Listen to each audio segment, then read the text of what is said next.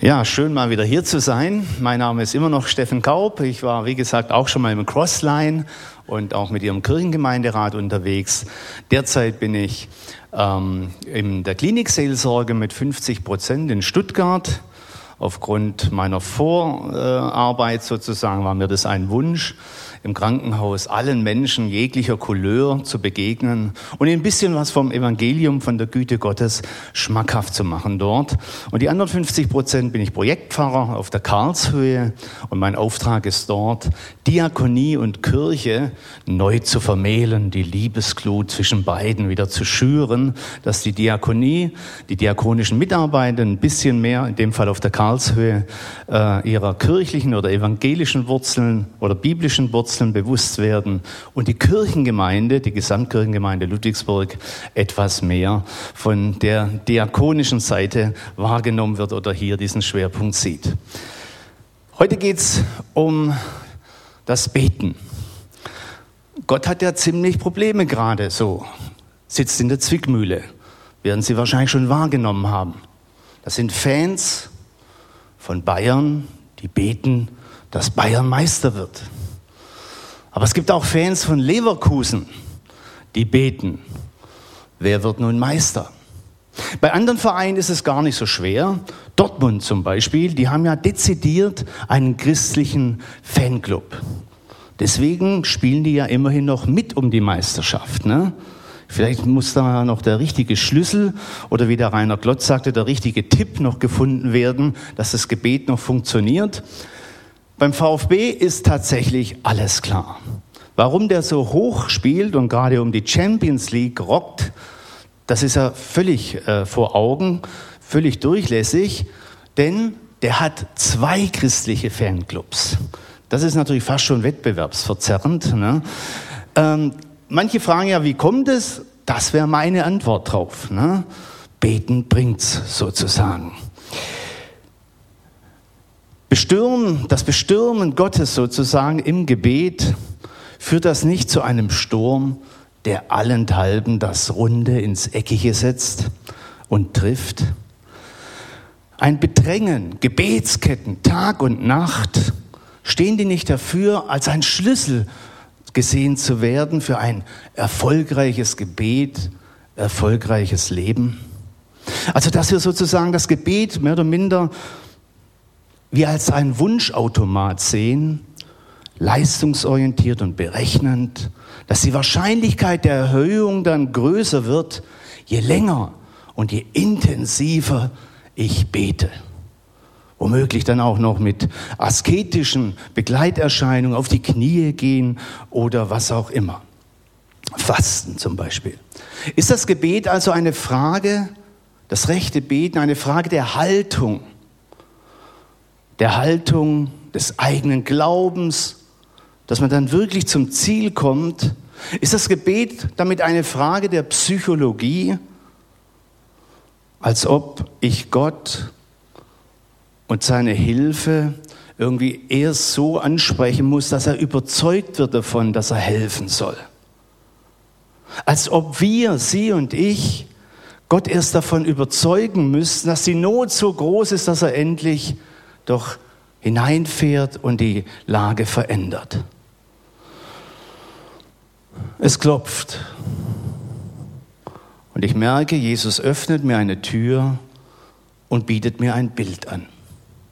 Schau mal, da war ein Mensch und es war schon spät. Der hat geklopft. Nicht spät am Abend, sondern es war schon Mitternacht um Mitternacht geklopft bei seinem nachbarschaftlichen Freund und hat um Brot gebeten, weil er einen unverhofften Gast bekam. Einen unverhofften Gast. Und er konnte nicht wirklich gastfreundlich sein, weil nichts mehr im Haus war oder im Kühlschrank.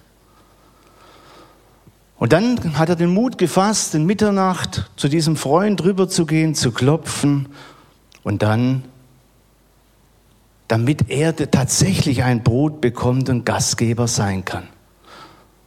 Jesus schließt dieses Bild und sagt, und wenn der Freund, der nachbarschaftliche Freund nicht aufsteht und ihm etwas gibt, weil er sein Freund ist, dann wird er doch wegen seines unverschämten Drängens aufstehen und ihm geben, so viel er bedarf.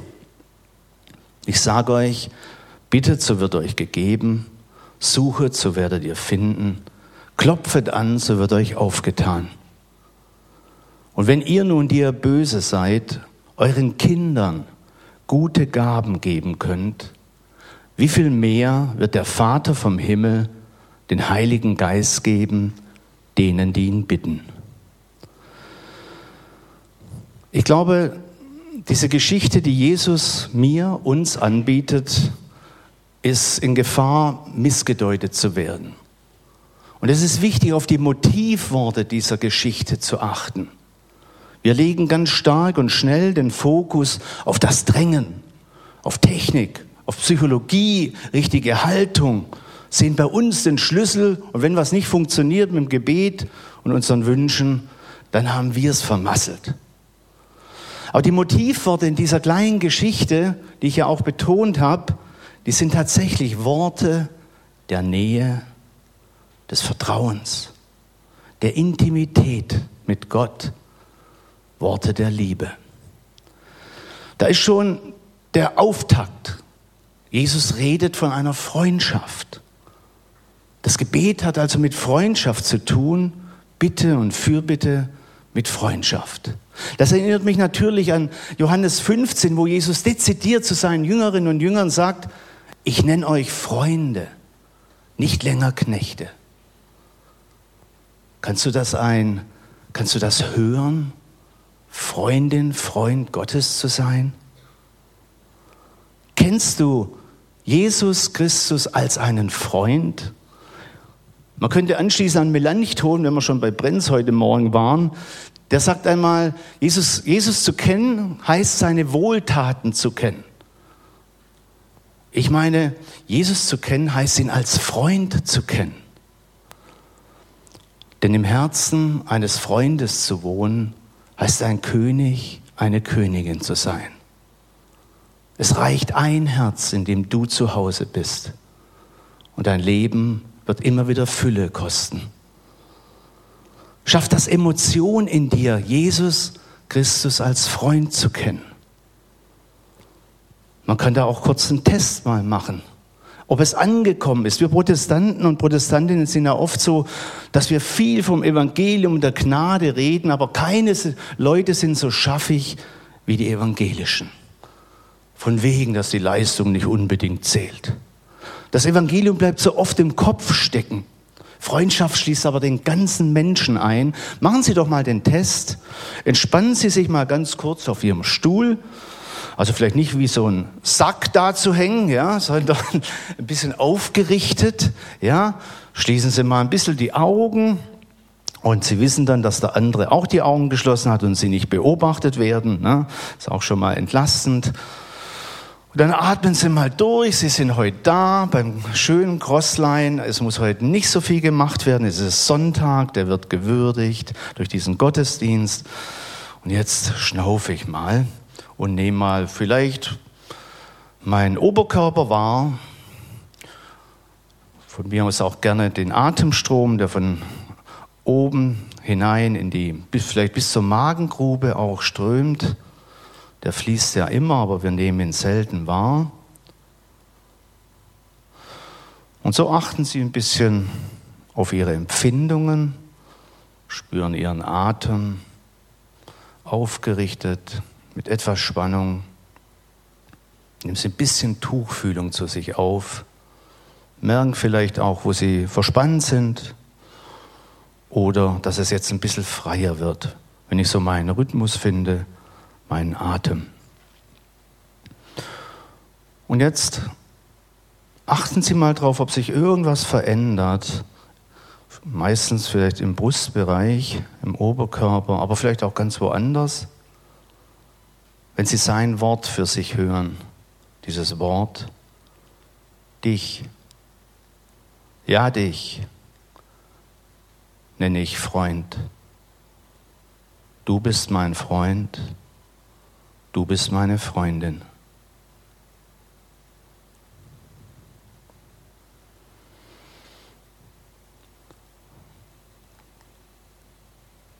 Zeigt der Körper eine Empfindung als Resonanz? Wo? Wie? Geht uns seine Freundschaft noch unter die Haut? Oder ist sie mir jemals unter die Haut gegangen? Und dann dürfen Sie die Augen auch wieder aufmachen. Das war ja nur eine kleine Schnuppersache. Aber probieren Sie es doch mal zu Hause. Ein bisschen mehr Raum zu geben, mal fünf Minuten erstmal da zu sitzen, sich zu spüren, wahrzunehmen und dann sich zusprechen zu lassen, dich Dich nenne ich Freund und Freundin. Ich glaube, das ist etwas Entscheidendes. Und es geht weiter mit sensiblen Dingen in dieser kurzen Geschichte Jesu. Es ist um Mitternacht. Es gibt einen überraschenden Besuch. Es gibt, es ist ein, eine Unmöglichkeit, dass ich gastfreundlich bin. Und Gastfreundschaft ist was, einer der höchsten Werte damals im Orient. Das braucht man. Es geht also kurz gesagt um das, was mich bewegt. Es geht um Brot auch und nicht um eine weitere Chippackung bei einer Party. Das Gebet hat mit Dingen zu tun, mit Dingen, die bewegen. Gastfreundschaft ist also auch keine Lapidar, sondern manche haben, so heißt es im Hebräerbrief, Engel beherbergt durch ihre Gastfreundschaft. Ich muss mich dabei immer erinnern, als ich noch Pfarrer in Schorndorf an der Stadtkirche war, da wurden wir von der Moscheegemeinde dort eingeladen und wir haben die eingeladen. Bei uns gab es natürlich als Evangelische, als Gastgeber Butterbrezeln ne, und Apfelsaftscholle. Und dann sind wir da in die Moschee gekommen ne, und da war der Tisch absolut gedeckt. Es war wir sind versunken vor Scham, ne? was wir zuvor angeboten hatten bei uns und dann dort, ja. Aber dann hat man etwas gemerkt, wie wichtig Gastfreundschaft ist. Das ist nicht nur nochmals ein bisschen mehr Cola oder sonst was, sondern da geht's um die Wertschätzung, um ganze Wertschätzung dem Menschen gegenüber, der zu mir zum Gast, äh, zum Gast wird. Und dann eben, wie gesagt, es geht in unserer Geschichte von Jesus um Brot. Ich habe schon ein Problem, wenn es keinen ordentlichen Rotwein gibt, ne? sondern zum Beispiel nur Trollinger. Ne? Aber, aber hier geht es um Brot, auch eine wesentliche Sache. So, und dann sagt die Geschichte, hey, hör doch mal, Gott wird nichts zu viel. Gott wird nichts zu viel. Gott gibt gerne. Gott ist wie dieser gebende Freund. Und er gibt gerne von dem, was, was nötig ist, ja, was gebraucht wird. Nicht unbedingt einen neuen Plasmafernseher, aber er gibt, so Jesus am Ende, ganz gern den Heiligen Geist auch. Gott ist ein Gott, der gerne gibt und umarmt. Dein und mein Leben umarmt.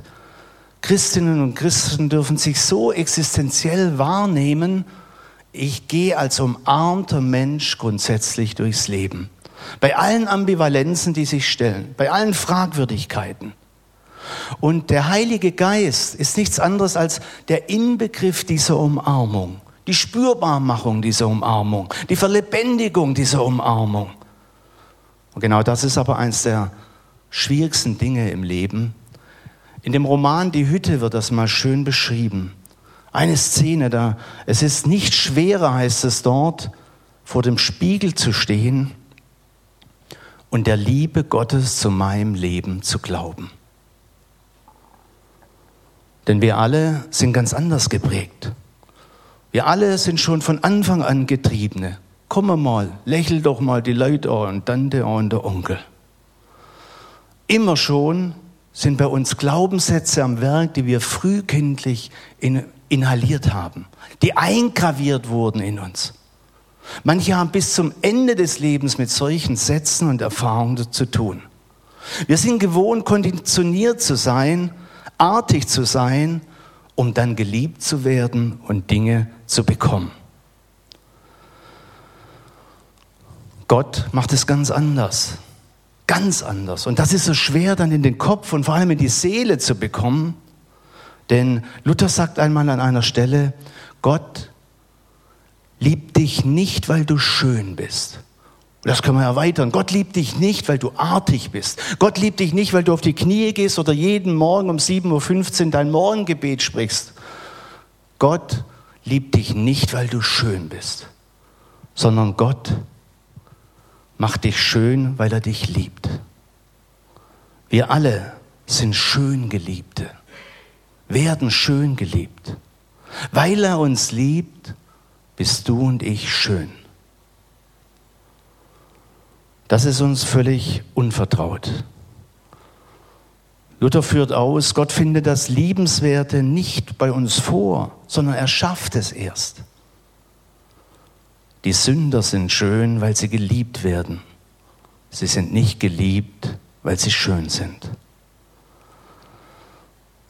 Ich glaube, dass die Konditionierung aus frühkindlichen Tagen, die uns bis heute planen können, sei schnell, die inneren Antreiber der Transaktionsanalyse, sei schnell, sei freundlich, sei gutmütig, ja, sei interessant, wir können sie auch ergänzen, sei sexy, was auch immer. Das sind Antreiber, die deutlich machen, erst wenn ich da irgendwo in Balance komme, dann bin ich genug. Bei Gott ist es gerade andersrum, wenn man so möchte. Wir lieben, was uns stark macht. Gesundes Leben, erfolgreiches, schönes, unbeschädigtes, perfektes Leben. Er liebt das, was da ist und liebt es schön. Du bist schön, weil du geliebt bist.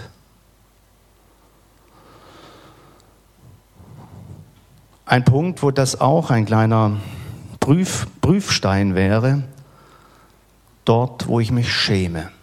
Scham ist etwas zutiefst Beunruhigendes für uns und unsere Seele. Das kennen Sie, wo Sie sich mal einen Boden geschämt haben. Wir suchen dann noch nach Ausflüchten. Manchmal wissen wir aber, das haben wir echt verkackt. Und eigentlich muss ich mich schämen. Ich finde genau an diesem Punkt, dass es menschlich uns äh, zerreißt, völlig klar. Aber an diesem Punkt darf das Evangelium tragen. Ob mit oder ohne Scham, du bist nicht liebenswerter bei Gott. Denn er liebt das, was da ist, wie du bist. So liebt er dich schön. Ob ich mich selbst in einer Schamsituation mit seinen Augen sehen kann? Jesus ermuntert uns also mit dieser kurzen Geschichte, Gott ist nichts zu viel. Du kannst ihn als Freund wahrnehmen und mit allem zu ihm kommen. Haben wir ja auch gesungen und haben wir bei Albert Frei gehört. Ich darf beten und bitten, weil Gott Freund ist. Alles. Es ist nichts zu viel. Ich kann um einen freien Parkplatz bitten. Habe es heute Morgen nicht getan, habe trotzdem einen bekommen. Super, also das funktioniert hier in Steinheim. Allerdings sollten wir immer eins wissen, das auf, das, auf das hin, was ich, was ich bisher ausgeführt habe. Das Gebet ist nie ergebnisorientiert. Es ist beziehungsorientiert.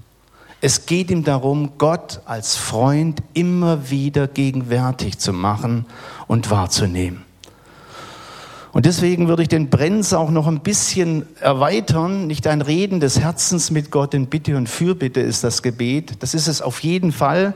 Und dieser Satz gehörte zu, zum zweitwichtigsten meines Konformantenunterrichts, aber wahrscheinlich mit ähnlichem Erfolg. Mein wichtigster, können Sie mich nachher fragen, ähm, den ich den Konfirmanden mitgeben wollte, das ist einer von Luther natürlich, ähm, der hat es aber auch in sich. Aber wie gesagt, da können Sie mich nachher fragen. Jedenfalls, ich würde sagen, nein, das Gebet ist ein Kommunizieren meines ganzen Ichs mit Gott. Heute Morgen bin ich extra und deswegen leicht zu spät gekommen, über, über Sneckertal sozusagen, über Marbach von Stuttgart hierher gefahren in dieser Sonne und es war für mich Gebet, ja, indem ich diese Strahlen seiner Güte wahrgenommen habe und das, was mir widerfuhr, mit ihm in Verbindung brachte. Und wenn das Gebet Beziehungsorientierung ist, dann ist die Frage, wie gestaltest du das eigentlich, diese Beziehungsorientierung? Was ist dein Weg? Und ich hüte mich, wie im Krankenhaus auch als Klinikseelsorger, vor zu schnellen Tipps, die zwar mir entsprechen, aber nicht dir. Wenn aufgrund des Gesagten es um Freundschaft und die Vergegenwärtigung der Freundschaft Gottes im Gebet geht und dass ich mit allem kommen kann, dann will ich sagen, beten heißt tatsächlich lieben. Beten heißt mich lieben lassen und wiederum liebesfähig zu werden und zu lieben. Und das ist etwas, liebe Gemeinde, höchstpersönliches. Hier, hier liebt niemand auf gleiche Weise andere Menschen. Lieben ist etwas total Individuelles. Ich merke das, ich habe das in meiner Ausbildung zum geistlichen Begleiter damals wahrgenommen. Ich bin ein Mensch, der schon immer, das wurde mir dann wieder neu äh, deutlich, ein Mensch, der schon immer viel gebetet hat, wenn er unterwegs war.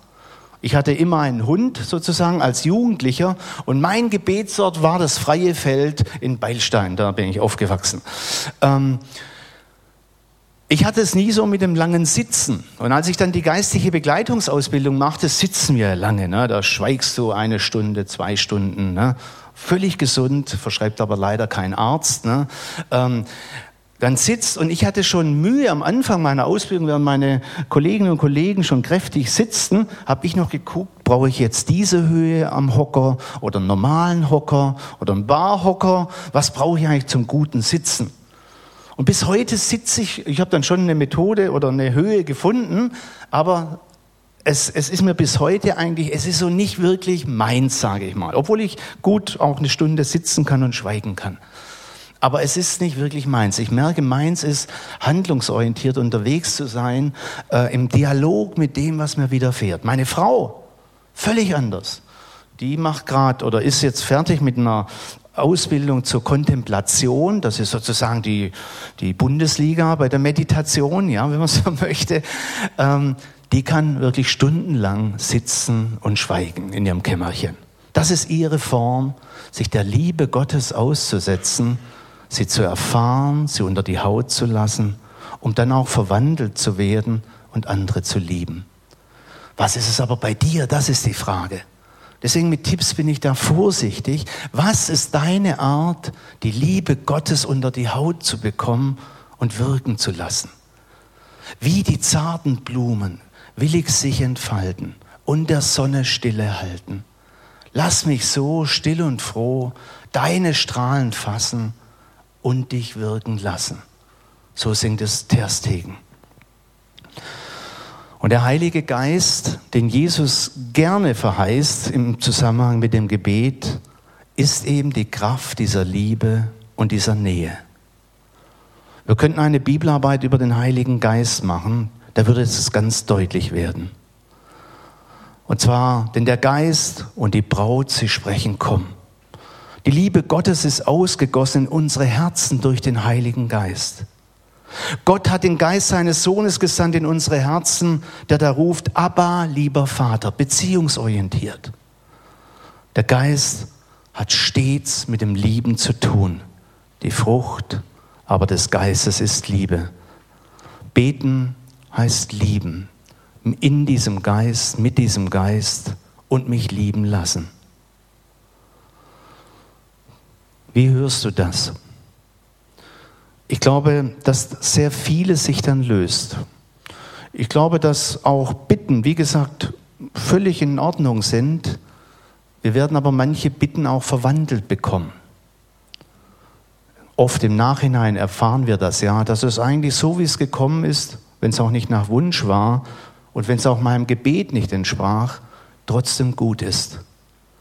Das Entscheidende ist ja nicht mehr dann die Bedürfnisstillung, dass ich dieses und jenes bekomme, sondern dass ich die Welt mit liebenden Augen sehe, wie Gott sie sieht. Und wenn das uns erreicht, dann ist ein erfülltes Leben selbst mit Mangel, selbst mit Mangel möglich. Es gibt kein erfülltes Leben ohne diese Erfahrung, dass ich geliebt bin, umarmt bin.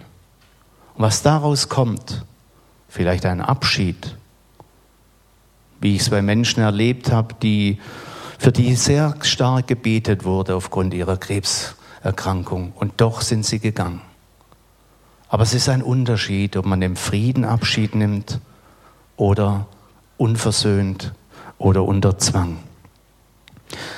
Ich glaube, das Entscheidende ist, und das Gebet trägt dazu bei, und deswegen werden auch Berge versetzt damit, dass ich merke, ich bin geliebt, ich bin dadurch auch in einem erfüllten Leben. Ich werde mir selber geschenkt im Gebet und komme nach Hause, wie es Johannes 14 mit dem Heiligen Geist andeutet. Aber ohne diese Gelieb Erfahrung einer geliebten Seele gibt es kein erfülltes Leben. Im Herzen eines Freundes zu wohnen, einer Freundin, heißt ein König zu sein. Und mindestens im Herzen Gottes haben wir diesen Platz. Und warum die Nacht? Ich möchte es ein bisschen poetisch ausdrücken. Auch hier kommt etwas Wesentliches. Zur Unzeit ist sozusagen das Gebet hier das Entscheidende. Ich drücke es ein bisschen poetisch aus, selbst wenn ich den Eindruck habe, Sie werden nicht ganz folgen können. Ich finde es aber schön und vielleicht erreicht Sie etwas von dieser Schönheit. Im Leben voller Ablenkung, in dem auch der Segnungen und Gaben Gottes wie Fastfood verschluckt werden, ist das Gebet ein Verkosten seiner Güte, ein Eintauchen der Seele in das Meer seiner Gnade. Nicht das viele Wissen, Sehen, Googeln nährt die Seele, sondern das betende Verkosten. Es ist wie ein Durchwandern eines Landes, einer Landschaft, die man mit allen Sinnen wahrnimmt. Riechen, sehen, hören, schmecken. So wird sie fühlbar und Teil von mir, belebend, vitalisierend. So ist das Gebetsvertrauen ein Eintauchen in die Landschaft der Güte Gottes. Gegenüber dem nur Anlesen oder dem Hören sagen, gegenüber aller Entfremdung Gottes erfahre ich in meinem Gebet das Einlassen Gottes, von Gott auf mich und von mir auf Gott. Und jetzt ein schöner Satz, der schönste vielleicht. Denn nur wenn der Lärm verebbt, kann man die Vögel singen hören und Gottes Stimme vernehmen. Braucht solches Gebet tatsächlich nicht immer wieder die Nacht?